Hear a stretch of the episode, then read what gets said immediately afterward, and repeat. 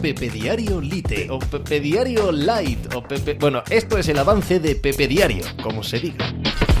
Hola, ¿qué tal? Hoy estamos al lunes 9 de octubre del año 2023. No porque no supiéramos que iba a suceder, no porque haya sucedido muchísimo antes de que acabe la temporada, de que haya tensión o drama competitivo, no porque Max Verstappen haya arrasado por completo en la temporada de Fórmula 1, tenemos que dejar pasar el día en el que es campeón de manera oficial, de manera matemática de la temporada, el hecho de subrayar, de honrar, de poner en el pedestal que merece no solo a su equipo, como hicimos en la última carrera de Fórmula 1, que es cuando consiguieron el campeonato de constructores, no solo a su figura, la de Max Verstappen, convertido en uno de los grandes ídolos del deporte mundial, uno de los grandes dominadores de su deporte, eh, si miramos cada una de las características que lo ponen en esa situación y lo comparamos con otras competiciones, sino también esta temporada en concreto. Esta temporada en concreto,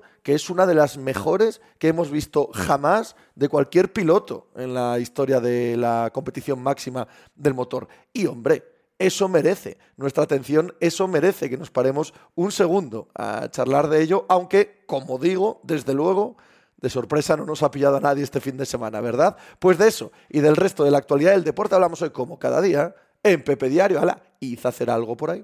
Estás escuchando Pepe Diario.